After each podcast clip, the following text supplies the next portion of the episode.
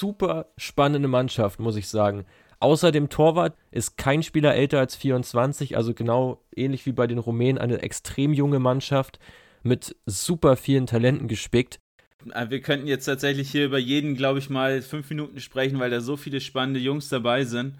Also für mich, wie gesagt, das Team to watch schlechthin bei diesem Turnier.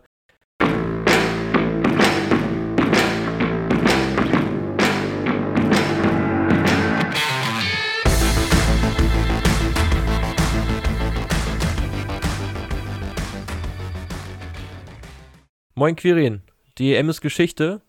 Olympia steht schon weit vor der Tür. Ähm, wir bewegen uns in keiner fußballfreien Zeit, sondern in einer fußballvollen Zeit. Wie geht's dir damit?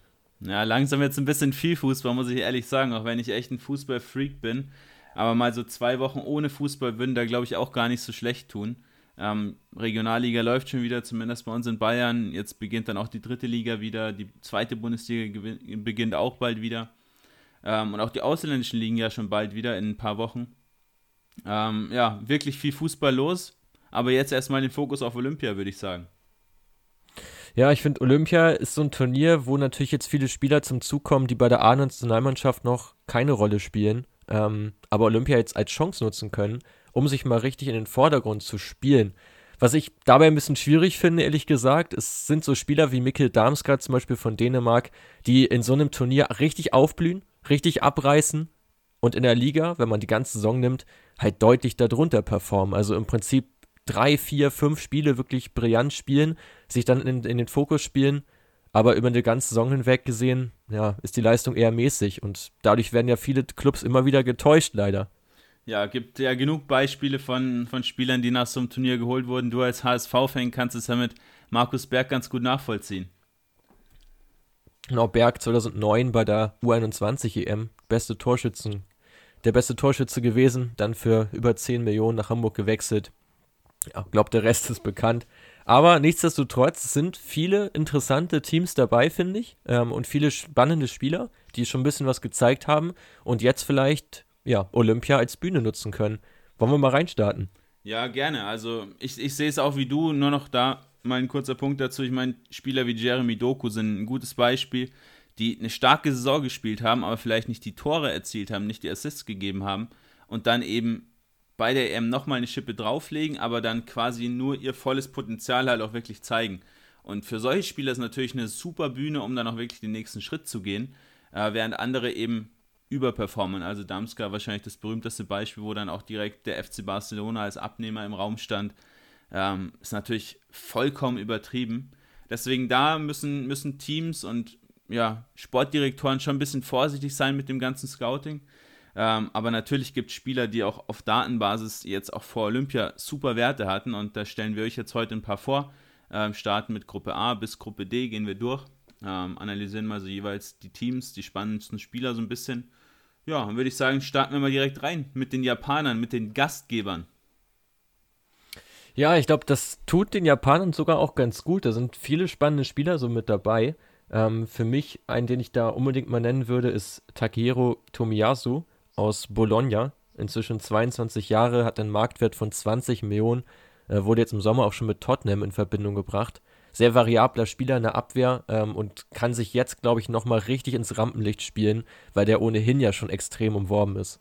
Ja, denke auch, dass Bologna da einfach noch abwartet auf eine gute Olympia oder auf eine gute Olympiade, ähm, um da den Marktwert von Tomiyasu nochmal ein bisschen nach oben zu pushen ja, die Spurs wollen definitiv was machen in der Abwehr. Romero auch ein Kandidat dafür. Ähm, ist jetzt bei Olympia zwar nicht dabei, aber hat jetzt ja vor kurzem die Copa America gewonnen mit den Argentiniern. Ja, Tomiyasu, extrem starker Ballplaying-Defender mit 1,88 auch sehr, sehr groß für einen Japaner. Also da schon weit über dem Durchschnitt, aber trotzdem ziemlich schwach in der Luft. Hast du da ähm, mal in die Stats reingeschaut? Also wie ist es in den Zweikämpfen? Weil da habe ich jetzt gar nichts rausgesucht. Ja, bei den Zweikämpfen liegt er fast bei 70 Prozent in der Defensive sogar. Also sehr, ja, sehr stark. stark. Ja. Aber in der Luft ja. sind es 52, 53 Prozent. Also da auf jeden Fall Luft nach oben.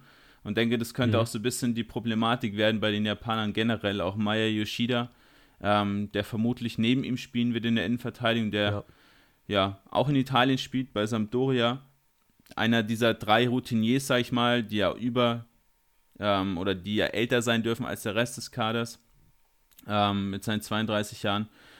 Ja, und die sind beide nicht so wahnsinnig stark in der Luft. Deshalb denke ich schon, da dürfte es ein bisschen Probleme geben. Gerade gegen Teams wie jetzt die Franzosen, wenn die zum Beispiel mit einem Kolomuani im Sturm spielen, ähm, kann ich mir schon vorstellen, dass da der ein oder andere Ball in die Mitte segelt. Ja, schon, äh, schon grundsätzlich denkbar. Ich denke aber, dass es gerade bei den Keepern schon mal ja, eine Verbesserung gibt, zumindest was die Größe anbelangt. Ich habe da extra mal reingeschaut. Keiner der Torhüter ist kleiner als 1,87. Ähm, also da hat sich auf jeden Fall schon mal was getan, vielleicht auch eine gute Generation. Allerdings natürlich alle sehr unerfahren. Ähm, finde, das gilt generell für viele aus dem Team, auch Koki Mashida ähm, aus, aus von den Kashima Endlers, 23 Jahre, auch so eine kleine FIFA-Legende. Wer da mal aktiv ist, äh, wird den vielleicht kennen. Ähm, ja, Wataru Endo, den sollten wir auch noch ansprechen von VfB, VfB Stuttgart, sollte, glaube ich, jedem ein Begriff sein. Ja, auch extrem spielstark. Also ich glaube, er und Tomiyasu sollten ja schon mal einen guten Spielaufbau hinbekommen. Ja, genau. Endo zum einen natürlich spielstark, aber auch gegen den Ball. Über zehn Balleroberungen, sehr, sehr guter Defensiv-Zweikampf auch wieder. Also ich denke, gerade am Boden ähm, stehen die schon recht ja, stark, recht defensiv und recht stabil vor allem. Ähm, dazu mit Ao Tanaka noch der Neuzugang der Fortuna aus Düsseldorf, auch noch im Kader. Ähm, und mit Takefusa Kubo so der Star, würde ich mal fast behaupten, ähm, neben Rizu Doan, den man ja aus Bielefeld kennt. Also auch da vorne nochmal zwei Spieler, beide mit einem sehr, sehr guten Dribbling, auch mit vielen Schüssen, ähm, die da vorne ordentlich wirbeln werden, werden denke ich. Ich sehe ein bisschen Probleme im Abschluss, äh, weil einfach kein so ein richtig effektiver Stürmer im Kader steht. Ja, sehe ich auch als das große Problem. Also ich freue mich da auch extrem auf die Flügelzange, hoffe auch, dass beide von Beginn an spielen. Dann am liebsten Kubo über links und Doan über rechts, dann können beide schön nach innen ziehen und auch selber zum Abschluss kommen. Aber klar, im Sturm ist wirklich das, das große Problem der Japaner. Aber ich traue denen schon ein bisschen was zu, muss ich sagen, weil es ist im eigenen Land.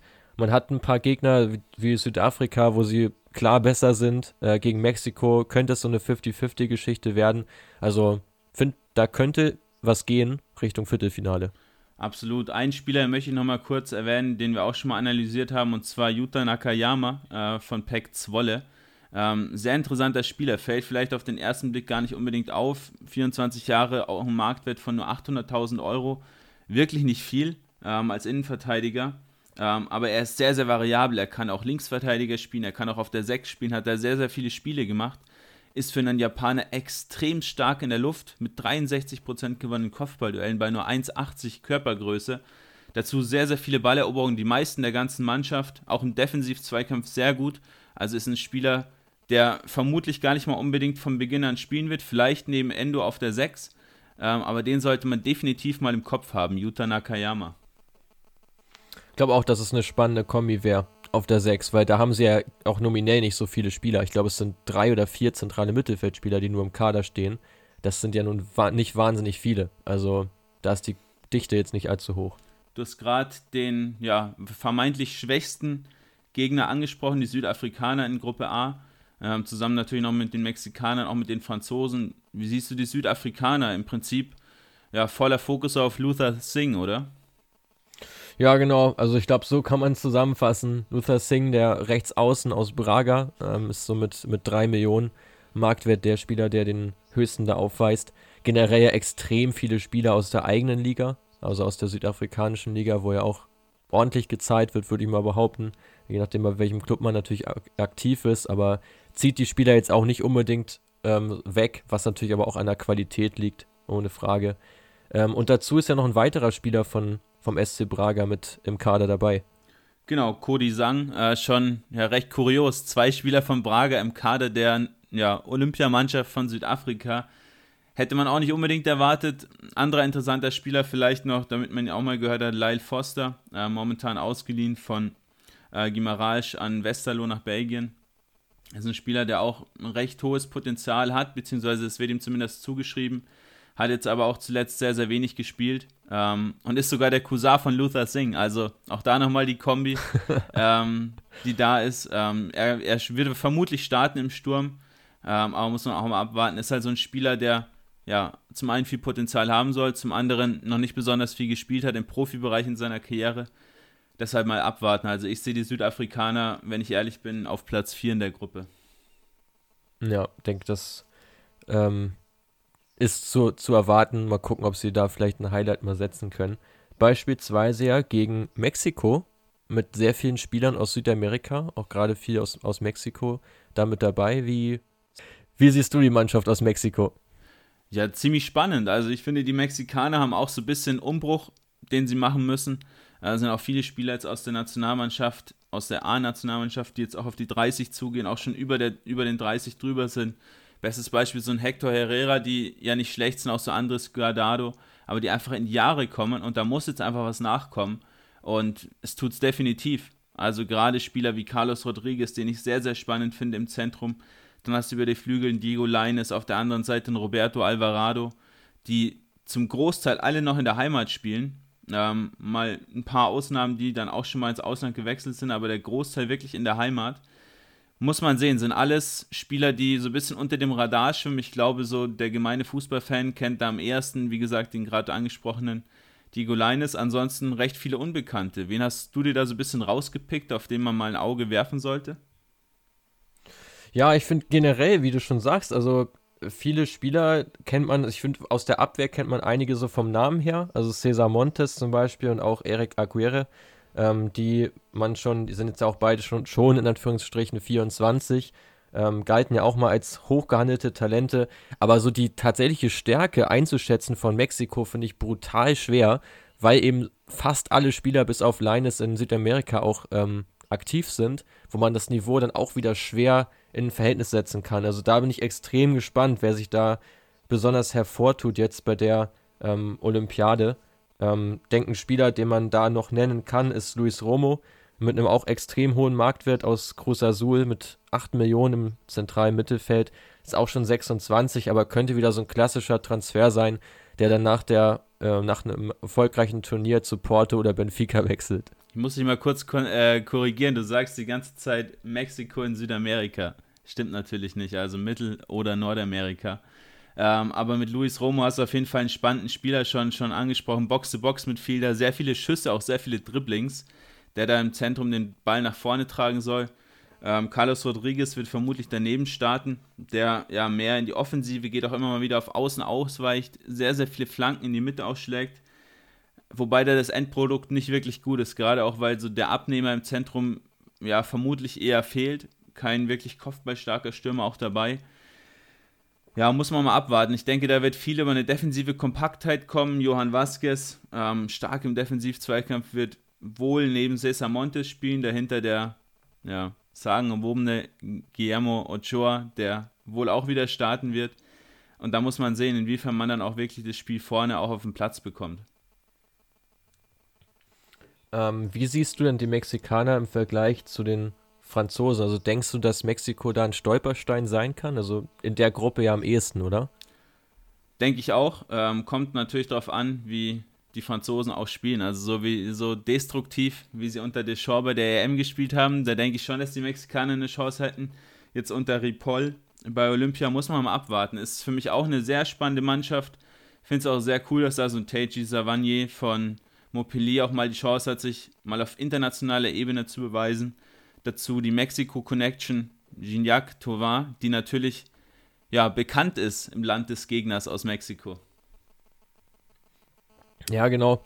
Also da auch ganz interessant, dass ähm, der Coach Ripoll ja auch derselbe Trainer ist, der auch die U21 betreut von Frankreich. Also auch da konnte man ihn und seine Performance schon begutachten bei der diesjährigen EM. Ähm, hat da jetzt ja auch keine Bäume ausgerissen, um es mal vorsichtig zu formulieren. Ähm, ja, generell viele spannende Spieler, natürlich im Kader, gerade auch in der Abwehr mit Pembele von PSG, ein 18-jähriger Innenverteidiger.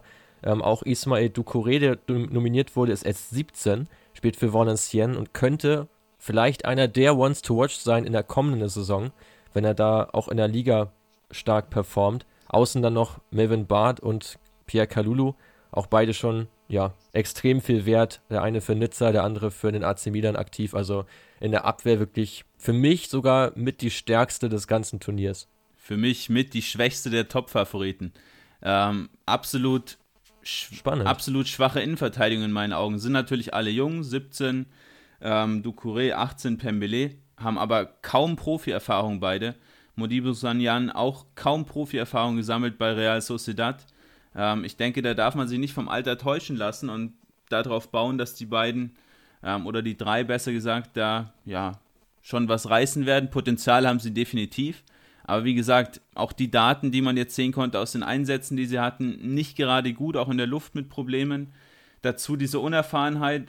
Also ich sehe das Mittelfeld davor um Toussaint, um Tavernier, aber vor allem Toussaint, der da defensiv alles zusammenhalten muss, wirklich in der Pflicht, da auch die Bälle vom Tor fernzuhalten, weil ich die Innenverteidigung und auch Bernardoni im Tor, der wohl der Stammtorwart sein wird, nicht gerade auf einem guten Niveau sehe und denke, die Franzosen könnten da wieder so ein bisschen ihr blaues Wunder erleben und sich wahrscheinlich mehr ausrechnen, als am Ende drin sein wird.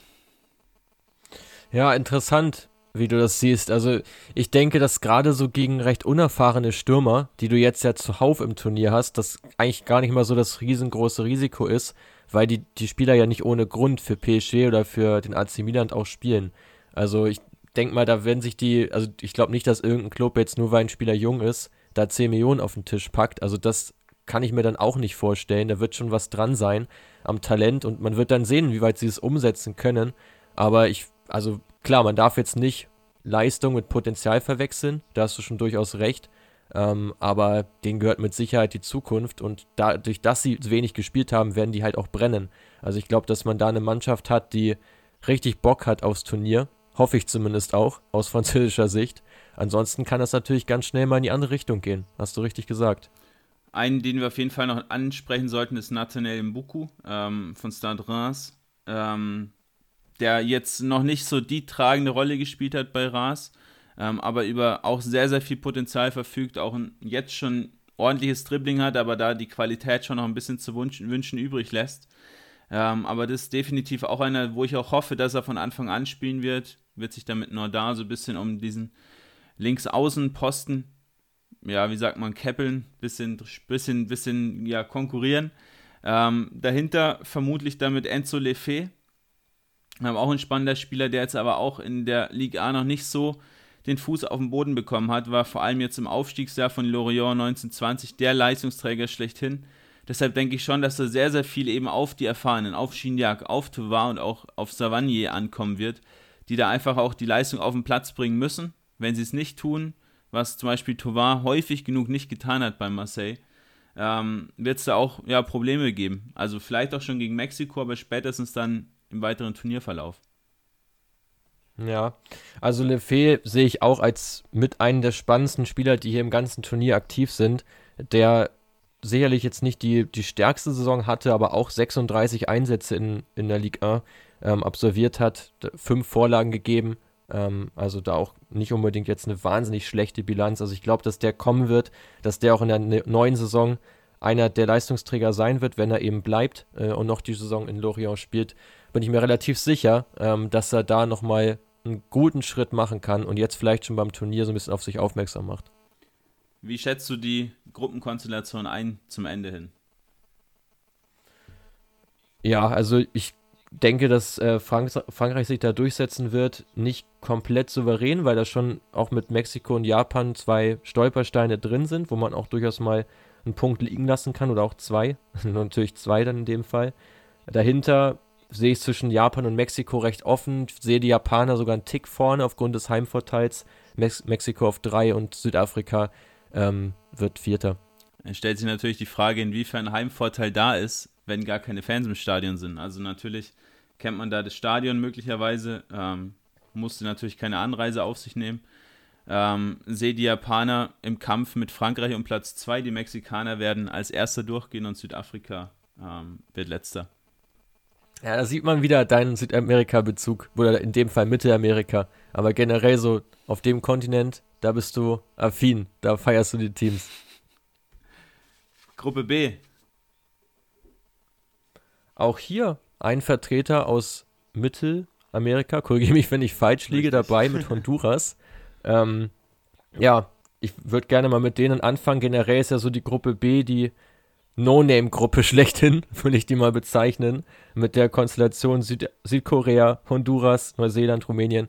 Ja, die Honduraner, ähm, Hast du da einen Spieler ausgeguckt, auf den man vielleicht mal achten sollte? Ja, der Zehner ist es. Rigoberto Rivas von Reggiana aus der Serie B.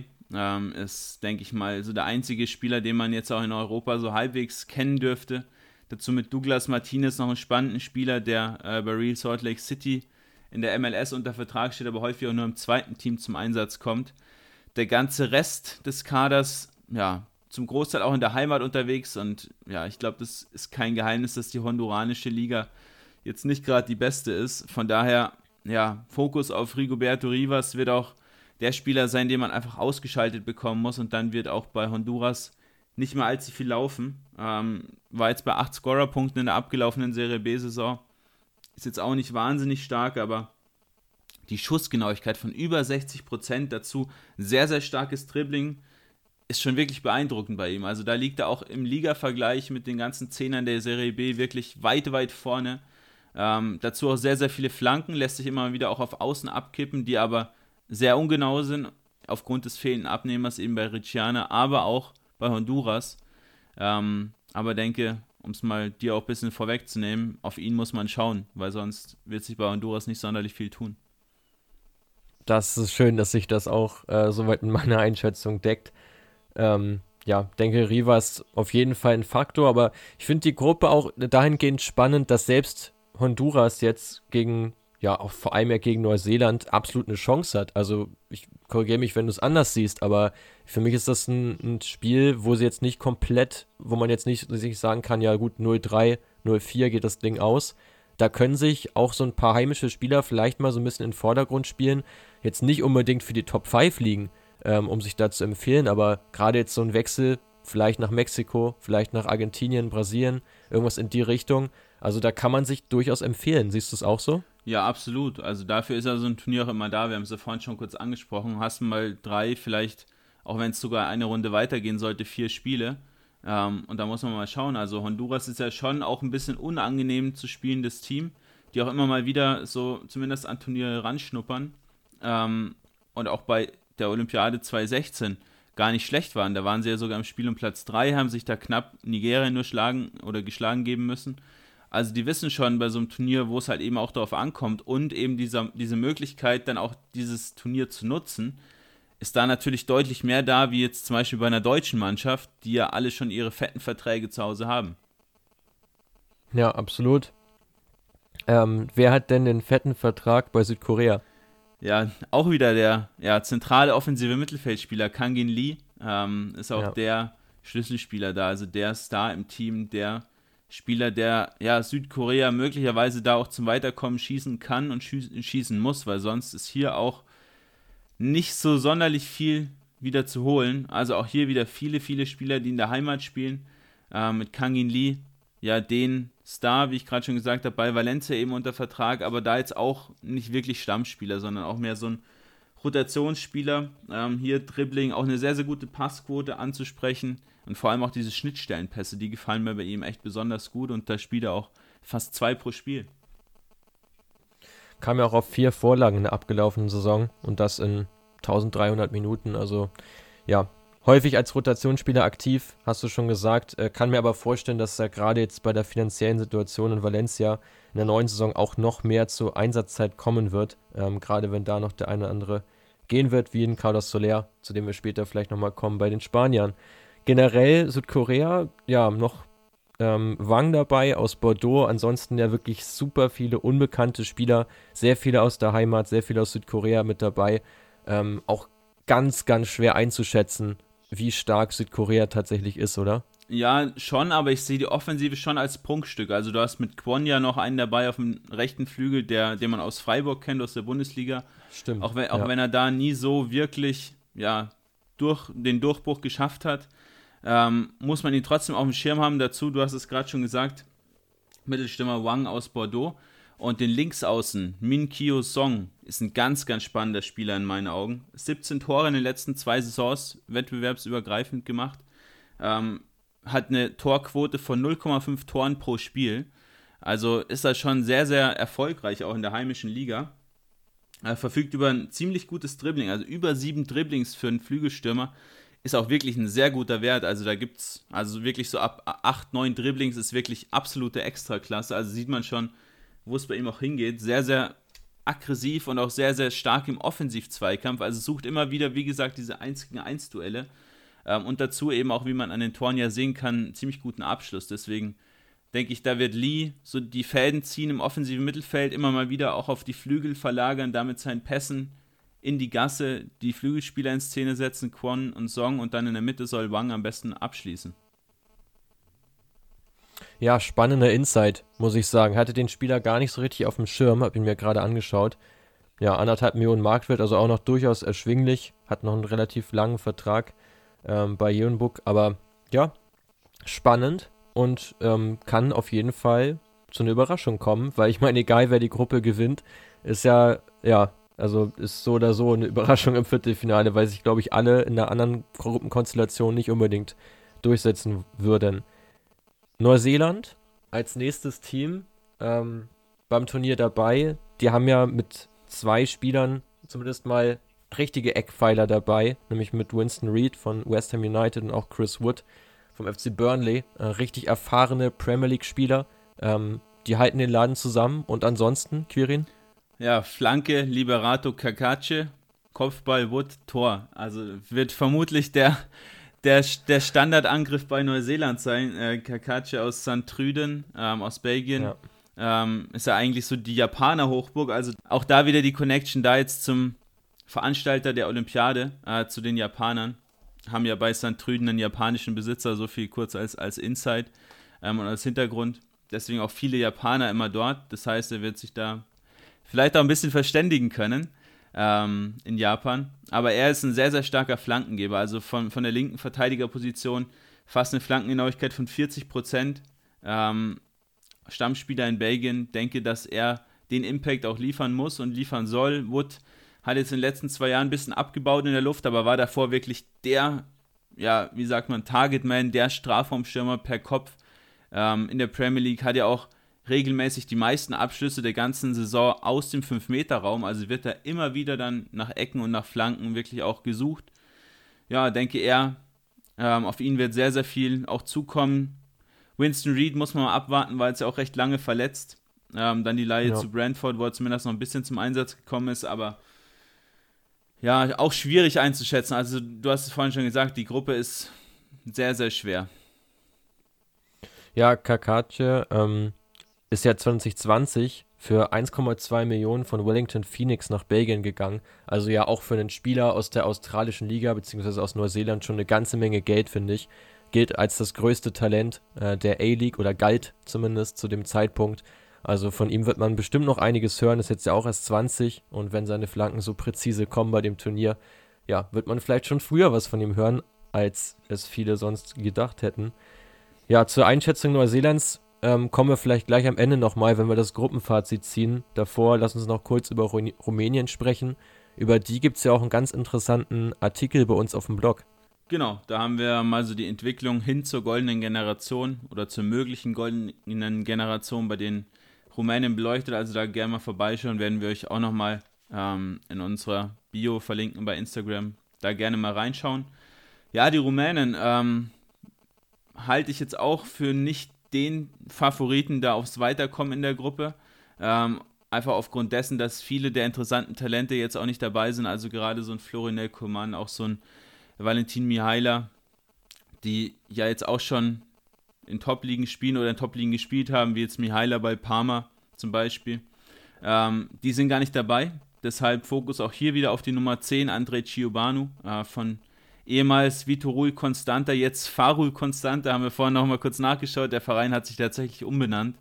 Ähm, ist der Spieler, der da im Zentrum alles in die Offensive wirklich leiten soll, hat auch bei der U21 EM ein wirklich tolles Freischusstor geschossen. Vielleicht kann sich da der eine oder andere noch dran erinnern. Genau, ansonsten, ja, wen siehst du sonst noch wirklich als interessant ähm, bei den Rumänen, die ja zuletzt, das hatte ich noch rausgefunden im Vorfeld, 1964 bei den Olympischen Spielen dabei waren. Also schon sehr, sehr lange her, aber sie haben es gepackt.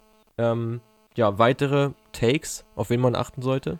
Ja, kurz zu Giovanni vielleicht noch ein, ein Satz. Ähm, als Zehner in neun Toren jetzt in der abgelaufenen Saison. Ziemlich stark, viele Dribblings, viele Schüsse dazu. Marius Marin, ähm, interessanter Mann noch vom AC Pisa, Serie B, so ein klassischer Box-to-Box-Midfielder. Dazu Tudor Baluta, bei dem ich seit zwei, drei Jahren auf den Durchbruch warte, der jetzt wieder zurück ist bei Brighton and Half, der aber immer wieder auch lange verletzt ist. Ja, ist so im Mittelfeld eigentlich so der ja, Kern, der auch mit Sicherheit spielen wird. Sonst vorne noch Alexandru Dobre, noch ein interessanter Angreifer.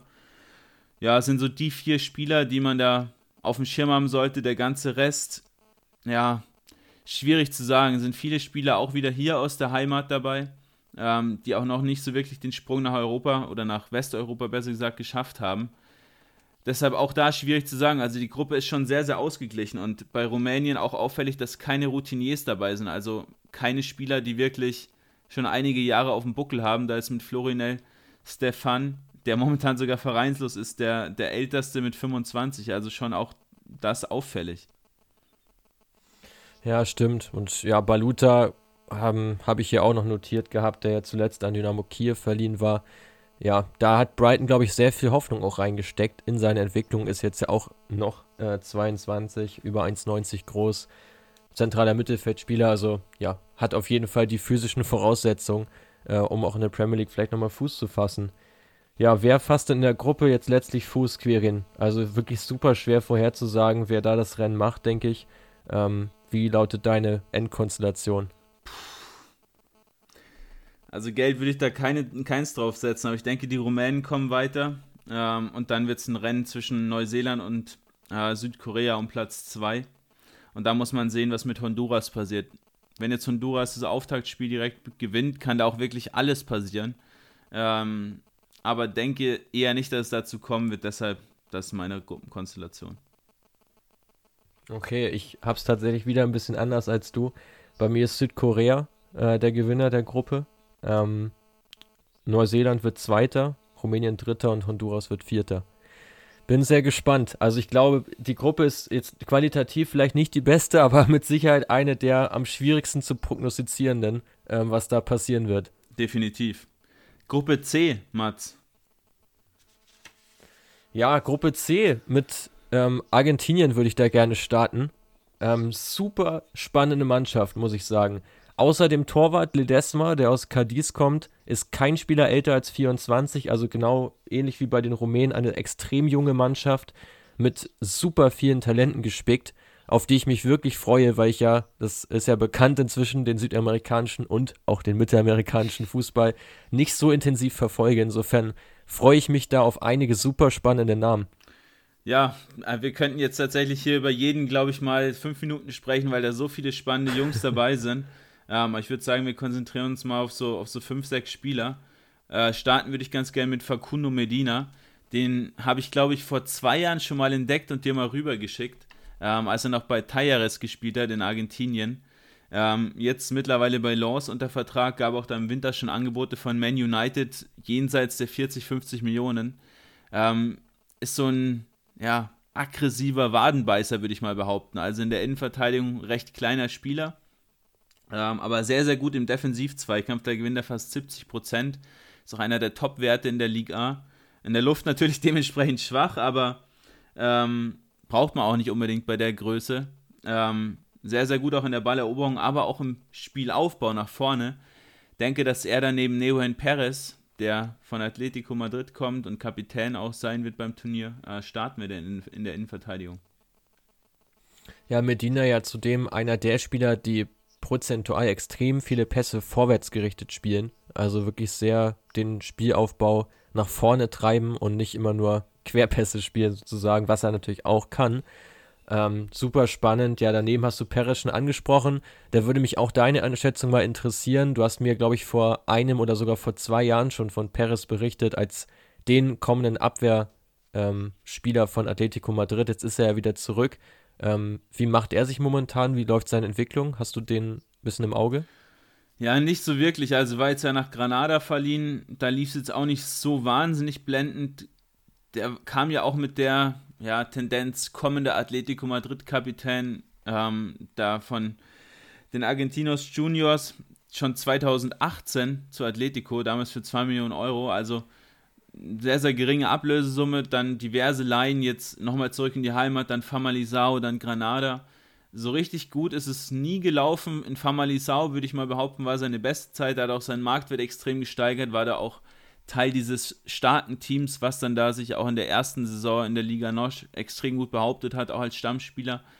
Zuletzt eher schlechter Defensiv-Zweikampf, aber auch bei ihm sehr gut aber auch eher nicht der größte. Deshalb in der Luft sind die Argentinier in der Innenverteidigung definitiv anfällig. Mhm. Im Mittelfeld finde ich auch wieder extrem spannende Akteure mit, mit Fausto Vera, den ich bisher auch nicht so richtig auf dem Schirm hatte. 10 Millionen Marktwert mit 21, zentral defensiver Mittelfeldspieler und ja, nochmal eine Position weiter davor, Thiago Almada von Vélez Sarsfield ähm, mit 20 Millionen, der wertvollste Spieler im Kader der Argentinier, 20 Jahre alt ähm, oder vielmehr jung, muss man ja sagen. Ähm, ja, was versprichst du dir von den beiden Akteuren? Ja, vor allem von Almada echt ziemlich viel. Also Advanced Playmaker, also der klassische Zehner, ähm, kann aber auch so ein bisschen über den Flügel kommen. Denke aber auf, aufgrund der vielen Flügelstürme auch im Kader, dass er da eher zentral spielen wird. Muss man mal sehen, ob nicht vielleicht auch Alexis McAllister dann spielt auf der Position oder ob man den ein bisschen zurückzieht. Spielt ja auch in Brighton auch so ein bisschen zurückgezogener, manchmal so ein bisschen auch auf der 8. Ähm, ja. Almada ja. sehr, sehr torgefährlich. Also es fällt bei ihm schon auf, für einen Zehner viele, viele Tore, schießt aber auch über dreimal pro Spiel, wirklich ein extremst hoher Wert. Dazu ein überragendes Dribbling. Wundert mich auch wirklich, dass er noch in Argentinien spielt, aber denke, da könnte sich jetzt auch im Laufe der Transferperiode noch ein bisschen was tun. Das glaube ich, so ähnlich wie bei Tomiyasu, dass es auch so einer ist, wo man jetzt nochmal das Turnier abwartet, vielleicht nochmal den Marktwert in die Höhe treibt, weil ja die Argentinier auch mit Spanien gleich einen sehr namhaften Gegner haben. Wenn du jetzt in dem Spiel performst, vielleicht an zwei Toren beteiligt bist, dann explodiert das Ganze natürlich nochmal nach oben. Ja, was mich trotzdem wundert, weil generell ist es ja bei den argentinischen Clubs so, dass die wirklich alle immer Geldprobleme haben und die Spieler auch häufig dann unter Marktwert verkaufen. Ähm, ich glaube, da gibt es kaum einen Spieler, der mal wirklich bei einem noch geringen Marktwert dann für so viel Geld gewechselt ist wie jetzt ein Rodrigo oder ein Vinicius Junior da zu Real Madrid für 40, 50 Millionen. Sowas passiert bei Argentiniern ganz, ganz selten. Deshalb schon sonderbar, dass, dass er, wie gesagt, immer noch bei Vélez Sarsfield spielt, bei seinem Jugendclub. Ähm, in der Offensive dagegen hat man da mit Adolfo Geich einen Spieler, der diesen Schritt schon gewagt hat nach Europa, jetzt zuletzt nach Benevento verliehen, von ZSK Moskau, auch Ezekiel Ponce, der auch den Durchbruch noch nie so richtig geschafft hat ähm, in Europa. Aber auch hier wieder einige Spieler, die immer noch in der Heimat spielen. Und da denke ich schon, die, die da auch wirklich von Anfang an spielen werden, dass es da auf jeden Fall einen Marktwert gibt oder einen Markt gibt nach Olympia. Ja, denke ich auch. Also zu Ponce vielleicht auch eine ganz spannende Geschichte. Das ist jetzt auch, glaube ich, schon fünf oder sechs Jahre her, wo die Frage war, wer ist das größere Talent? Paulo Dybala oder Ezequiel Ponce. Und wenn man jetzt schaut, wo beide stehen, beide Argentinier, ja, ist, glaube ich, recht deutlich geworden, wer die bessere Karriere gemacht hat. Ähm, zu Geich, vielleicht noch ein kleiner Insight. Ähm, der hat in Benevento ja auch noch nicht so wirklich gezündet. Zwei Tore in 15 Einsätzen gehabt, hat eine Kaufoption von 11 Millionen. Äh, die Italiener, die sie jetzt auch nicht gezogen haben. Aber denke auch, dass er sich nochmal in den Vordergrund spielen könnte, wie ja vielleicht auch nochmal Petro della Vega auf Außen, ähm, der Mann von Lanús, 10 Millionen Marktwert, auch erst 20 Jahre jung. Ähm, da bin ich auch ziemlich gespannt, was man von ihm so sehen wird. Ja, vor allem viele Dribblings. äh, bei ihm ist so ein bisschen die Problematik, dass die Dribblings oft nicht so ein wirklich gutes Endprodukt haben. Er gewinnt die zwar oft, aber trifft dann die falsche Entscheidung, sei es jetzt bei der Torschussvorlage oder sei es beim Abschluss. Ähm, ist ja häufig bei diesen Dribbelkünstlern, sage ich mal, bei diesen jungen Super-Dribblern und Tempodribblern oft das Problem, dass die Entscheidungsfindung noch so ja, schwierig ist, sage ich mal. Lanouche dazu ja auch ja, wirklich kein Top-Team. Also spielen ja auch mehr so in einem Mittelfeld in Argentinien, genauso wie Agustin Ursi mit Barnfield. Deshalb schon schwierig für solche Spieler, sich dann auch so extrem in den Vordergrund zu spielen, weil eben der Fokus gerade von den europäischen Clubs vor allem dann auf Teams gelegt wird, wie die Boca Juniors, River Plate, aber auch mal Vélez Sarsfield, wo er Almada spielt. Ähm, aber so die bisschen kleineren Clubs, du siehst ja auch, bei Lanús spielt ja auch noch Thomas Belmonte, auch noch ein interessanter junger Mann. Ähm, die fallen dann so ein bisschen hinten vom Laster runter. Also, Ich muss sagen, ich bin extrem gespannt, äh, welchen der Argentinier wir nach dem Sommer vielleicht in Europa sehen. Wer da den, den Sprung wagt, weil ich glaube, da hängt wirklich jetzt auch eine ganze Menge ähm, vom Turnier ab. Also für mich, wie gesagt, Argentinien das Team to watch schlechthin bei diesem Turnier und bin auch schon gespannt auf deine fachmännische Einschätzung gleich, äh, wenn wir mit der Gruppe durch sind, wie weit es für Argentinien vielleicht gehen kann beim Turnier. So, dann gehen wir direkt mal vom einen Top-Team der Gruppe zum nächsten rüber, zu den Spaniern. Die haben ja gefühlt ihre EM-Truppe einfach in den Flieger steigen lassen und direkt nach Tokio weitergeschickt. Fast kann man das so sagen, ja. Also für mich das nominell bestbesetzte Team bei dieser Olympiade mit Unai Simon, Pau Torres, Eric Garcia, Petri, Dani Olmo und Mikel Oyarzabal ähm, sind so einige EM-Teilnehmer und Halbfinalisten ja mit dabei. Also ich finde den Kader extrem stark, zumal er ja auch durch Top-Talente noch ergänzt wurde. Ähm, wie jetzt ein Minguesa, der für Barca eine größere Rolle gespielt hat. Auch ein Brian Gill ist dabei, ein Marco Curella ist dabei. Also ist schon extrem viel Qualität im Kader und sehr viele junge Spieler, ähm, die natürlich immer noch ja, Potenzial nach oben haben. Ja, und vor allem, wenn du mal siehst, jetzt im Vergleich zur deutschen Nationalmannschaft bei Olympia, was bei Deutschland für Spieler rumlaufen und dann nimmt man hier einen Martin Subimendi dazu, einen Mikel Merino dazu, Carlos Soler dazu, Dani Ceballos auch noch dazu. Das ist jetzt nur das Mittelfeld, das sind alles Top-Spieler. Dann offensiv einen Marco Asensio, den man da nochmal aus dem Hut zaubert. Dann defensiv einen Minguesa. Ich finde es verrückt, was da wirklich für Top-Spieler jetzt auch bei Olympia dabei sind. Muss man vielleicht auch mal ein bisschen hinterfragen, inwiefern da Olympia auch deutlich ja, höher gerankt wird, sage ich mal, wie bei der deutschen oder generell bei den deutschen Teams.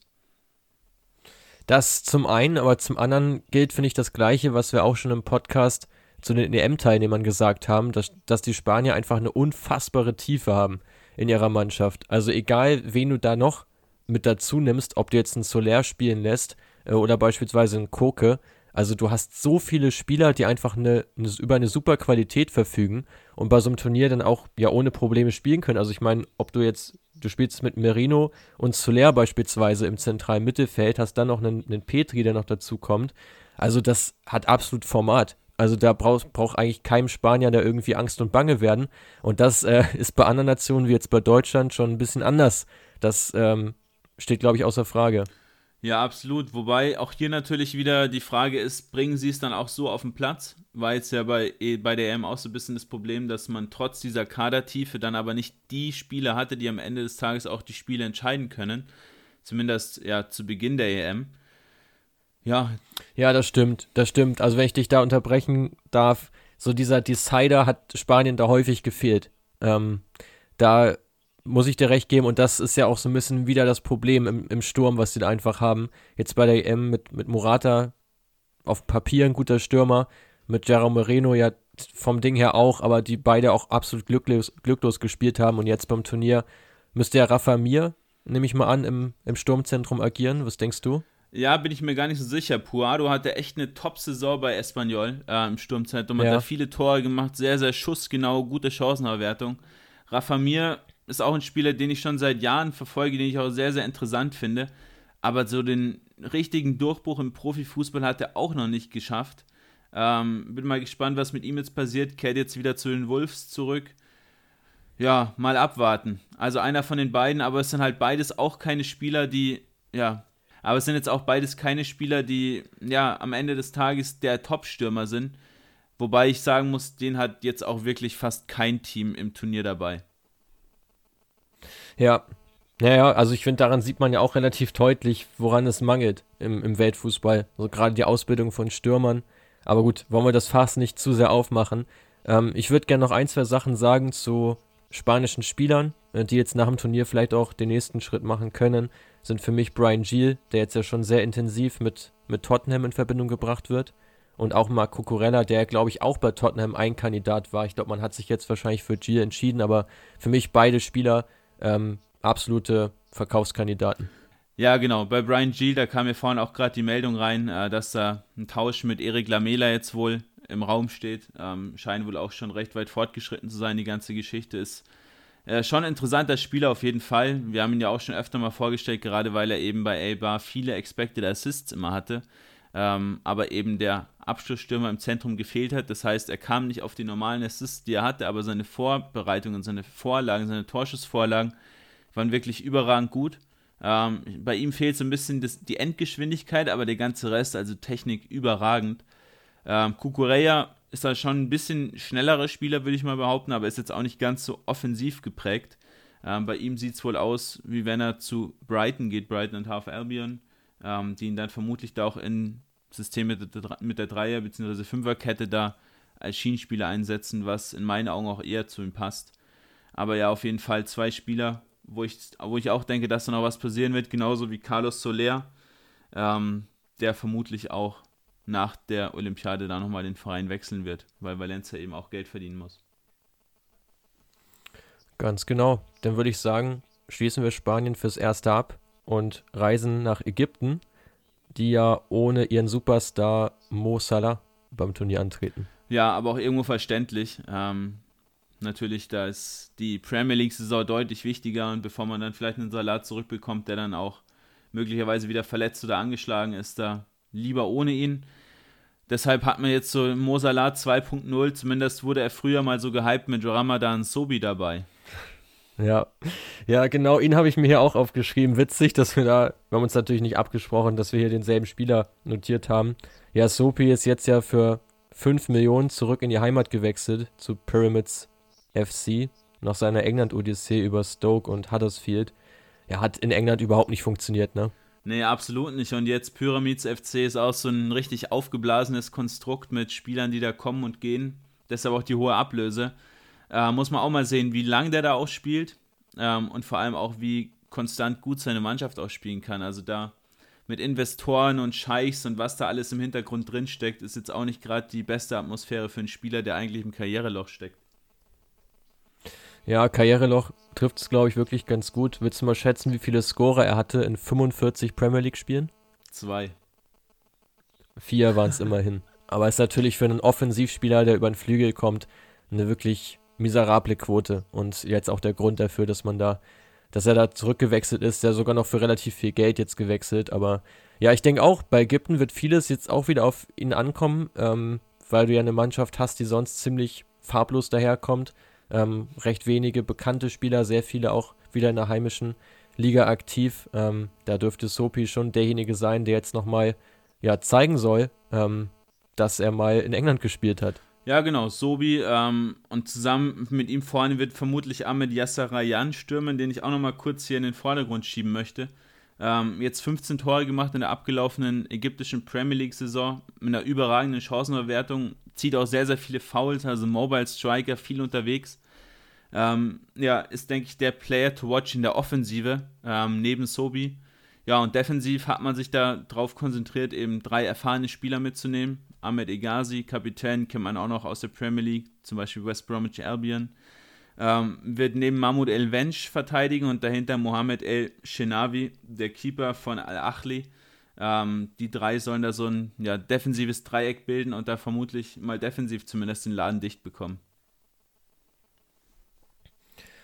Ja, damit, also mehr habe ich zu Ägypten erstmal nicht notiert. Ich würde sagen, wir kommen am Ende wieder auf sie zurück, wenn es um die Einschätzung geht und kümmern uns jetzt nochmal um die Australier, um die Socceroos. Ähm, wen hast du da hervorgehoben? Wen, auf wen sollte man da schauen? Ja, auch wieder zwei Defensivspieler. Also zum einen Harry Sutar äh, von, Stokes, von ja. Stoke City hat 77% gewonnene Defensiv-Zweikämpfe und 72% gewonnene Luft-Zweikämpfe. Also überragende Werte in beiden Kategorien, gehört damit auch zu den absoluten Top-Verteidigern der, der Championship, aber fällt natürlich bei so einem mittelmäßigen Team wie Stoke auch nicht unbedingt auf. Dazu noch 14 Balleroberungen und über 7 Interceptions. Also Boah. absolut überragend in der Defensive. Ist auch ein Spieler, den wir, ja, wenn ihr das jetzt hört, werdet ihr vermutlich unseren Instagram-Post auch schon gesehen haben. Auch da nochmal ähm, ein bisschen als Player to watch ins Rampenlicht schieben. 4 Millionen Marktwert stand jetzt. Ich denke, wenn er da zwei, drei gute Spiele abliefert bei Olympia, könnte es da auch nochmal in die Premier League gehen für ihn. Ja, also echt brutal starke Quoten, muss ich sagen. Ich habe ihn hier auch äh, notiert bei mir auf der Liste, weil er ja auch im Team so der wertvollste Spieler ist, aber das ist wirklich nicht nur Marktwert, sondern auch Können, was dahinter steckt. Weiterer Spieler, den ich ganz interessant finde, ist Nathaniel Atkinson ähm, der Außenverteidiger von Melbourne City, spielt auch noch in Australien, ähm, hat aber, finde ich, schon interessante Ansätze, spielt er auch für ein absolutes Top-Team dort gesetzt ähm, und kann über seine Seite, kann sowohl links als auch rechts spielen, auch immer wieder Akzente setzen. Dadurch, dass er zur City Group gehört, kann es ja auch immer gut sein, dass man da nochmal einen Karrieresprung macht, der ein bisschen einfacher ist als bei anderen Vereinen. Also denk mal, von ihm wird man bestimmt auch noch das eine oder andere hören. Ja, den sehen wir dann bestimmt zur neuen Saison bei Troyes. Von Man City verpflichtet, dann nach Troyes ausgeliehen in die Liga A. Ähm, auch hier Multiclub Ownerships, auch, auch da vor kurzem Post bei uns gekommen. Gerne da auch nochmal reinschauen. CreateFootball-com auf Instagram. Ähm, Atkinson über sieben Dribblings, auch sehr, sehr viele Flanken und auch sehr genaue Flanken. Ähm, aber defensiv leider ein bisschen mit Problemen. Denke, da wird man auch mal schauen müssen, ob er dann auch seine Offensivpower so ausspielen kann, gerade wenn du dann gegen Spanien oder Argentinien spielst. Ähm, aber sind so die zwei Spiele, die man da auch mal auf dem Schirm haben sollte. Ansonsten, ja, zwei Namen nochmal, damit wir sie auch mal genannt haben: Riley McCree von Birmingham, ähm, aber auch Daniel Asani, auch wieder City Group. Ähm, also da sieht man schon, dass da bei der City Group auch der Fokus so ein bisschen auf Australien liegt. Auch da Spieler gescoutet werden. Ja, aber auch Asani so ein bisschen im Karriereloch. Also ist ja häufig so, wenn dann Spieler von einem Top-Team verpflichtet werden, dann immer wieder verliehen werden, dass es da jetzt auch nicht so unbedingt die Leistungssteigerung dann auch gibt. Ja, war jetzt ja zuletzt nach Utrecht verliehen, hat da aber auch fast gar nicht gespielt, also anfangs noch ein bisschen, so die ersten fünf, sechs Spieltage und danach auch völlig außen vor gewesen. Also von ihm hat man sich, glaube ich, auch ein bisschen mehr versprochen, galt ja auch mal als Riesentalent, ist jetzt, glaube ich, 22. Ähm, ja, also auch noch kein Alter eigentlich, aber hat sich da auch ganz schön verwechselt in meinen Augen. Wer gewinnt die Gruppe, Mats? Ja, aus meiner Sicht Spanien. Dahinter kommt Argentinien. Ähm, glaube aber, dass das Duell zwischen beiden eins ist, was man sich auf jeden Fall mal anschauen sollte. Ähm, dahinter würde ich Australien stärker sehen als Ägypten in der Reihenfolge. Bei dir? Ja, würde ich so mitgehen. Also Platz 3 oder 4 ist dann am Ende des Tages ja auch nicht ausschlaggebend. Ähm, ja, schwierig zu sagen, ob Australien oder Ägypten, aber da gehe ich einfach mal mit dir mit. Gut, dann kümmern wir uns jetzt um die Gruppe D mit Deutschland, äh, die die Gruppe anführen, aber führen sie es auch qualitativ an, Quirin? Nee, in meinen Augen nicht. Also da sehe ich Saudi-Arabien deutlich stärker. nee, Spaß. Also natürlich die Brasilianer, ähm, die da in meinen Augen schon qualitativ eine ganze Ecke über Deutschland stehen. Aber ich denke, aufgrund der Konkurrenz Elfenbeinküste und Saudi-Arabien, dass es auch für Deutschland eine, eine Runde weitergehen sollte.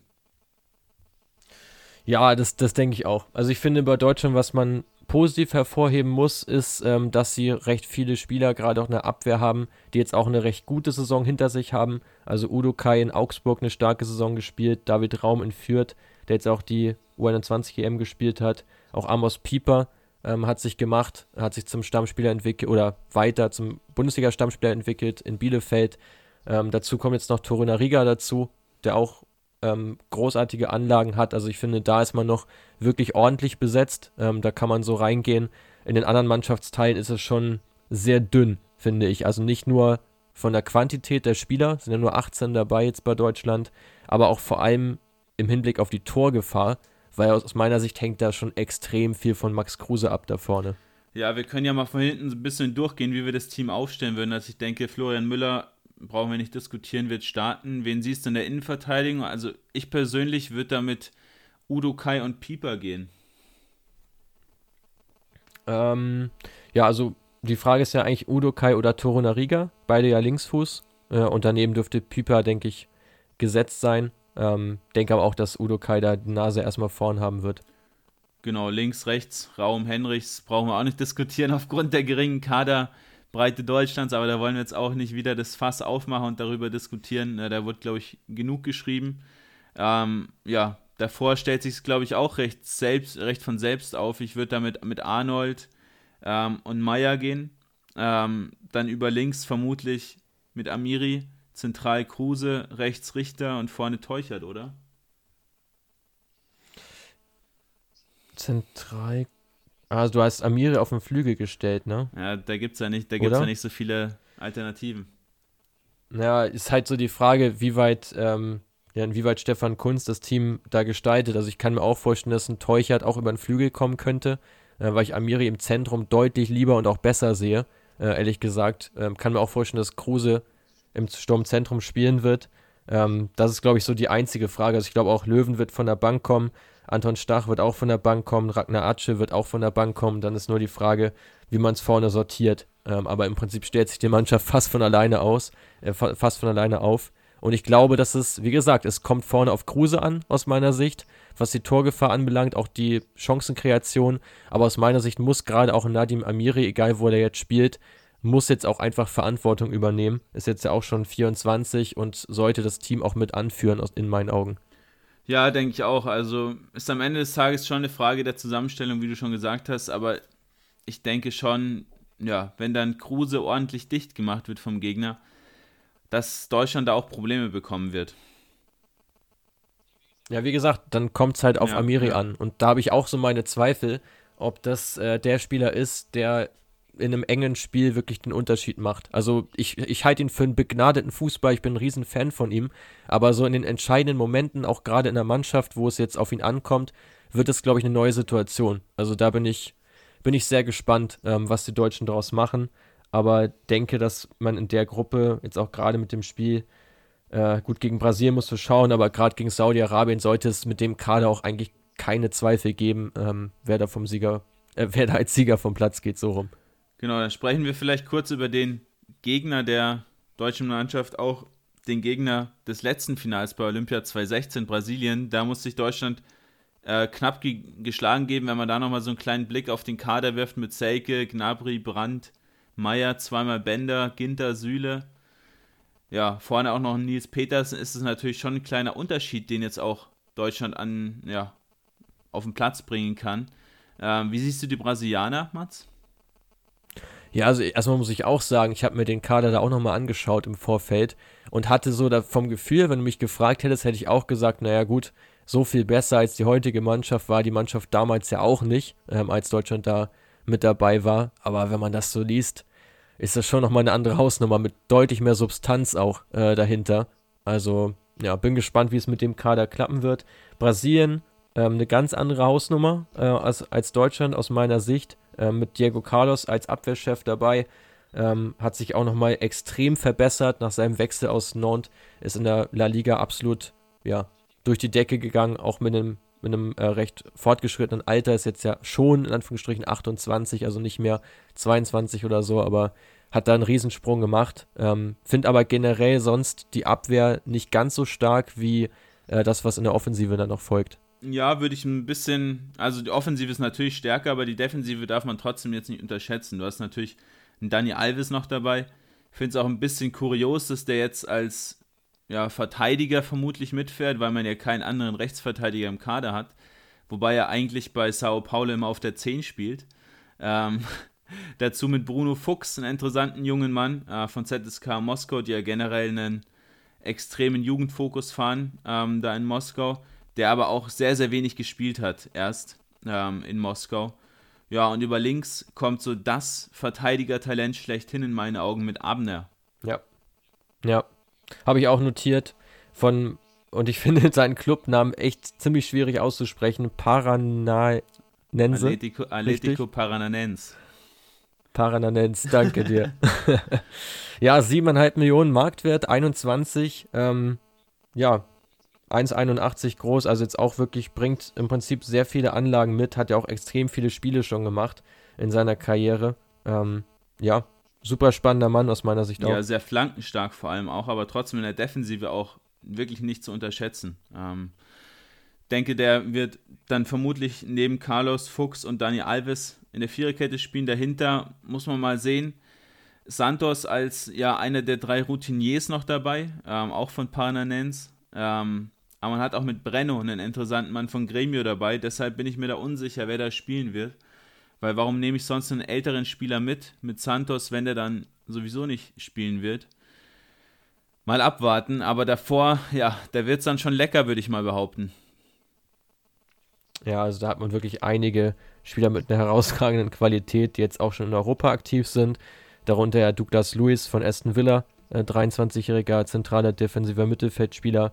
Bruno Guimaraes, der in Lyon aktiv ist, auch Renier, den man aus der Bundesliga kennt Ähm, drei Spieler, die wirklich bekannt sind und darüber hinaus, glaube ich, eins deiner Lieblingstalente, oder? Mit Gabriel Menino. Genau, und er ist die Option zu Dani Alves. Also habe ich gerade noch nicht, noch nicht genannt, aber er ist die Option, die man auch auf dem rechten Verteidigerposten spielen lassen kann.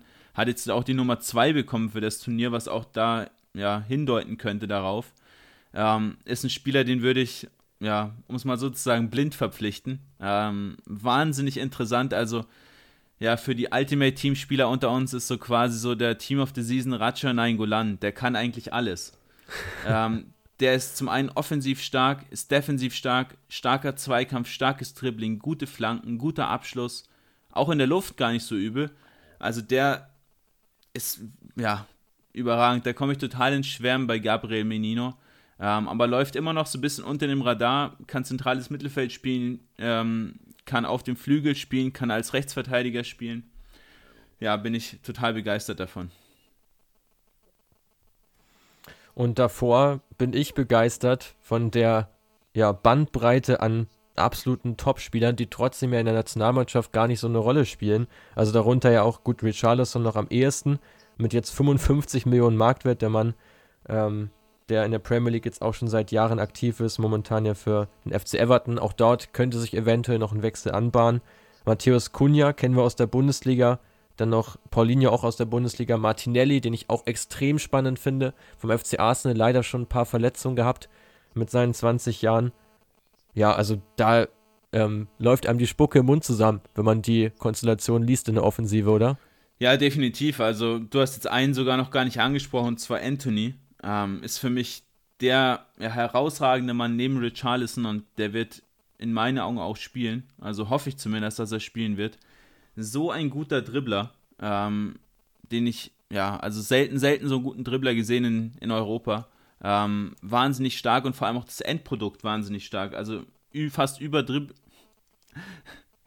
fast acht Dribblings pro Spiel, ähm, aber auch fast fünf Flanken. Also da nochmal eine gute Connection, auch dass man auch über Flanken spielen kann mit ihm.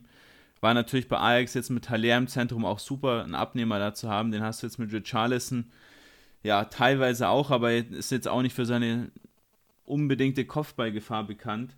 Ähm, aber Anthony auch gegen den Ball sehr, sehr stark. Dazu neun Tore, acht Vorlagen jetzt in der Eredivisie. Überragend. Ähm, ja, und jetzt bist du schon so ein bisschen über einen drüber gesprungen und zwar über Claudinho, den man auch definitiv nicht vergessen darf. Hoffe auch, dass er spielen wird. Ähm, 18 Tore gemacht in der abgelaufenen Saison in Brasilien. Es ist von Red Bull Bragantino, also auch da möglicherweise das eine Option da, dass er nach Europa wechselt, vielleicht in der Red Bull Group drin bleibt.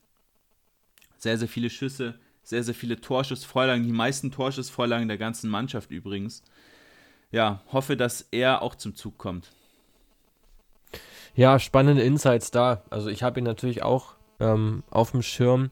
Bei ihm ist halt ein bisschen schade, dass er schon in Anführungsstrichen 24 ist, ne? Also wenn er jetzt mit seinen Stats, mit seinen Anlagen erst 19 wäre oder so, wäre es, glaube ich, der nächste Mega-Export. Ähm, so, ähm, ja, denke ich, sind, sind so die ganz großen Teams, glaube ich, erstmal nicht die Option.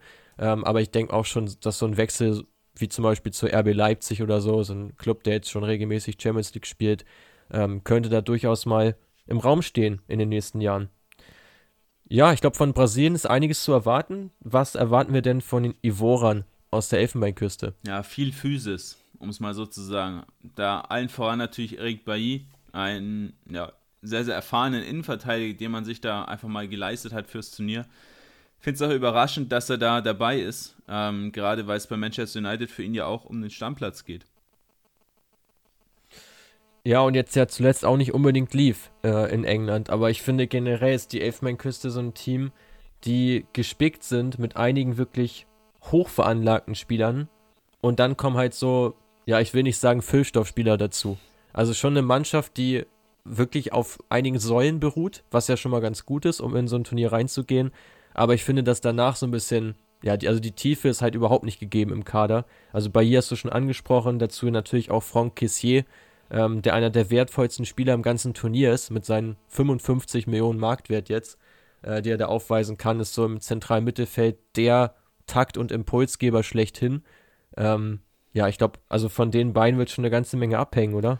Genau, von den beiden hast du mit Max Gradell äh, von Sivaspor noch einen sehr erfahrenen Mann dabei, der da auch nochmal so ein bisschen mehr ja, Basis geben soll dem Ganzen. Aber du hast natürlich schon recht, du hast zum einen wieder ein Torwartproblem in meinen Augen, wie bei vielen afrikanischen Teams.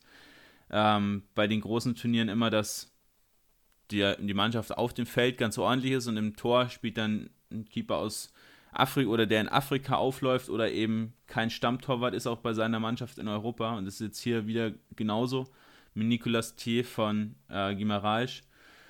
Ja, ansonsten viele Talente. Ähm, Wilfried Singo muss man auf jeden Fall auf dem Schirm haben, ist auch ein ganz klarer Once to Watch äh, für das Turnier.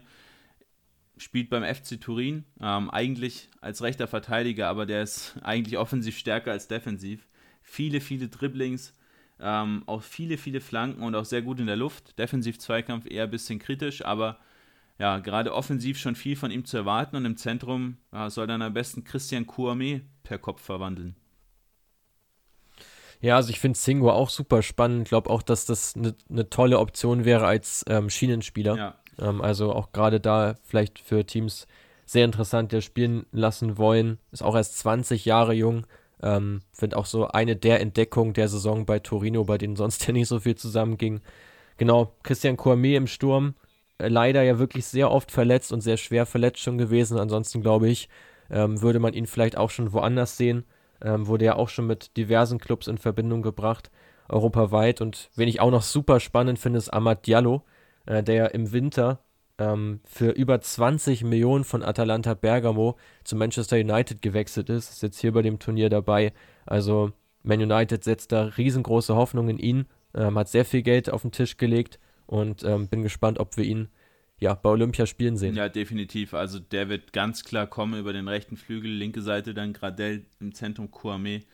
Ähm, Diallo natürlich noch nicht allzu viel gespielt, ähm, kennt den ja. Profibereich jetzt noch nicht so besonders gut, aber überragendes Tempo, überragendes Dribbling, brauchen wir uns nicht äh, drüber streiten. Ähm, ganz, ganz spannender Mann und ich denke schon, dass mit dem Team Deutschland zumindest gefordert sein wird als Gegner.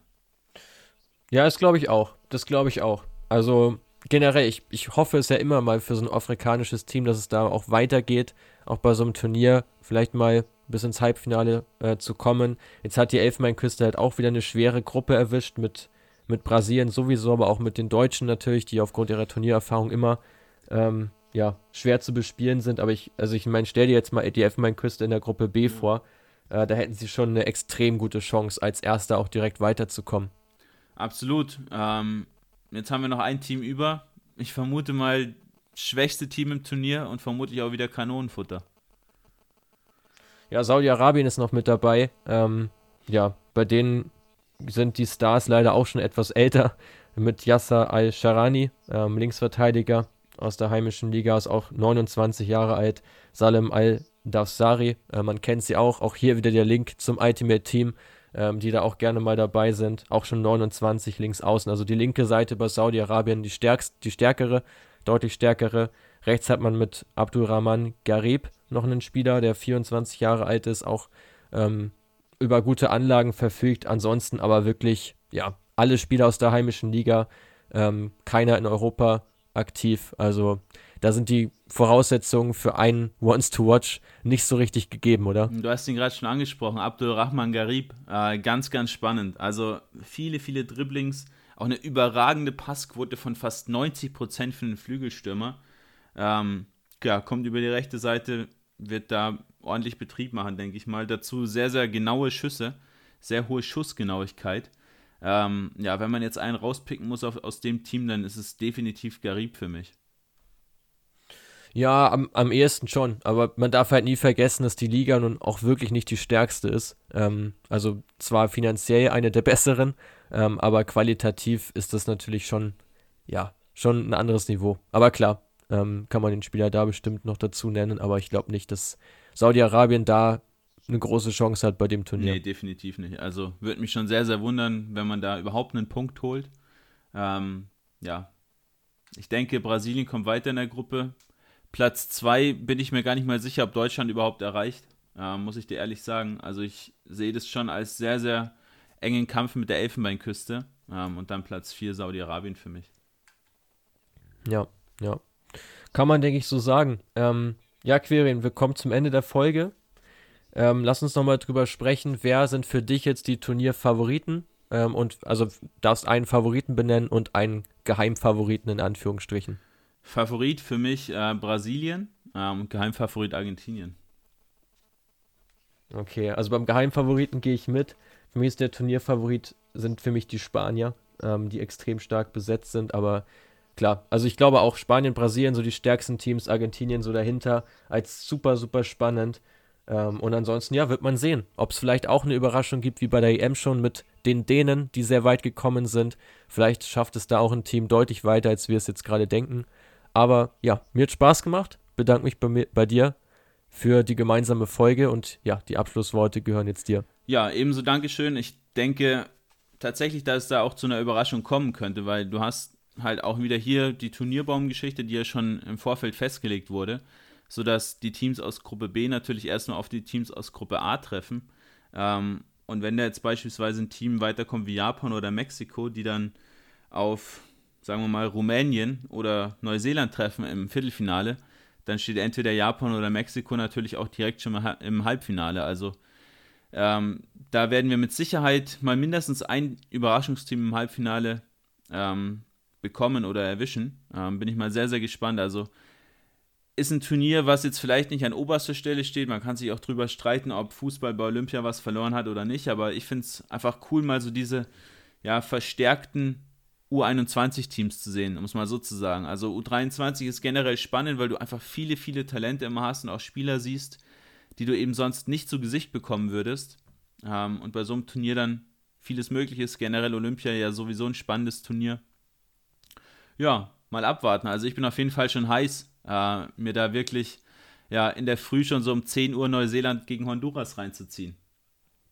Ja, generell, da darf ich vielleicht nochmal einhaken. Es ist ja auch vom Spielplan her super, super spannend, weil die Spiele immer nur an einem Tag sind. Also jetzt nicht so gestreut wie jetzt bei der EM zum Beispiel. Also wir haben am Donnerstag den ersten Spieltag, ähm, wo die Mannschaften aktiv sind, dann am Sonntag den nächsten, am Mittwoch den nächsten. Also das ist richtig, richtig schön komprimiert. Ähm, auch immer zwei Spiele gleichzeitig. Ähm, dann so leicht zeitversetzt geht es dann los. Also wer sich da von Fernseher klemmen möchte, kann das gerne tun. Ich werde es auf jeden Fall tun. Für mich ist es auch so eine Mini-WM, wenn du so willst. In einem relativ kurzen Zeitrahmen kriegt man da viel gesehen, auch viele Spieler mal zu Gesicht, die man sonst nicht so auf dem Radar hat. Und ja, ich glaube, da sind jetzt alle Zuhörer auch super gebrieft, äh, ums, um ins Turnier reinzugehen. Prima. Dann freut es mich, wenn du, wenn ihr bis jetzt dran wart. Äh, hat mir wieder viel Spaß gemacht, Mats, mit dir über ja, ein paar bisschen unbekanntere Spieler zu sprechen, die auch ein bisschen Geografie-Nachhilfe zu geben. Ähm, und dann würde ich sagen, sprechen wir uns die Tage wieder. Bis dann.